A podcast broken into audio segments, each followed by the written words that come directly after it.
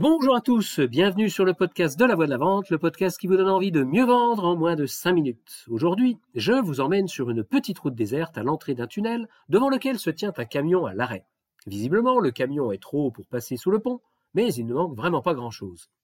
Je descends de mon véhicule et je pars aux informations pour savoir ce qui se passe et surtout si ça va durer longtemps. Et oui, en plus de nombreux autres défauts que je tente de cacher tant bien que mal, s'il y en a bien un que je cultive avec bonheur depuis plus de 55 ans, c'est le manque de patience. Bizarre pour un vendeur, me direz-vous, et vous avez certainement raison. Peut-être ce métier m'a-t-il choisi pour réaliser ma thérapie. Je ne sais pas si ça marche, mais au moins ça ne coûte pas un copec à la sécurité sociale et ça me permet même de vivre. Enfin bref, je m'égare, et mes auditeurs souffrant du même mal que moi doivent vraiment commencer à se demander où je veux en venir.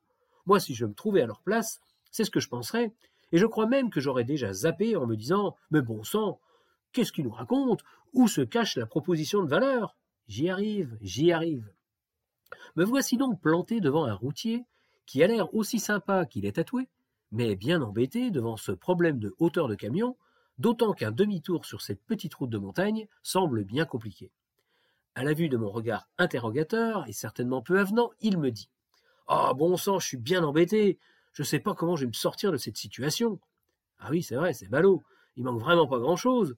Bah non, c'est ça qui est rageant. Bah, et si vous dégonflez un peu les pneus, vous pensez pas que ça pourrait le faire? Il manque vraiment pas grand-chose. Mais enfin, c'est n'importe quoi ce que vous me racontez là. C'est pas en bas que ça coince, c'est en haut.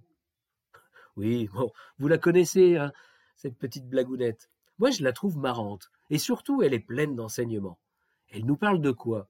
Eh bien, elle nous parle de la façon que l'on a de regarder un problème ou une situation, le fameux angle de vue, qui peut empêcher de voir la solution simple à un problème car on le regarde mal. Mon prof de mathématiques avait l'habitude de dire qu'un problème bien posé est à moitié résolu. C'est vrai. Et un problème bien posé, c'est un problème que l'on regarde sous toutes les coutures. Dans cette histoire, on conclut toujours que le chauffeur du camion se comporte comme un idiot qui ne voit pas l'évidence. C'est ce qui crée d'ailleurs le comique de la situation. Mais il y a une autre interprétation.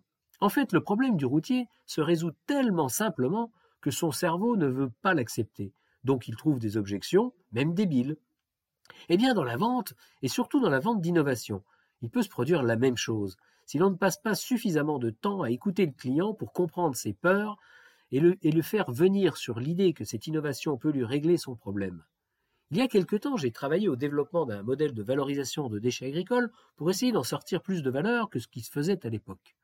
L'idée fort séduisante plaisait à tout le monde.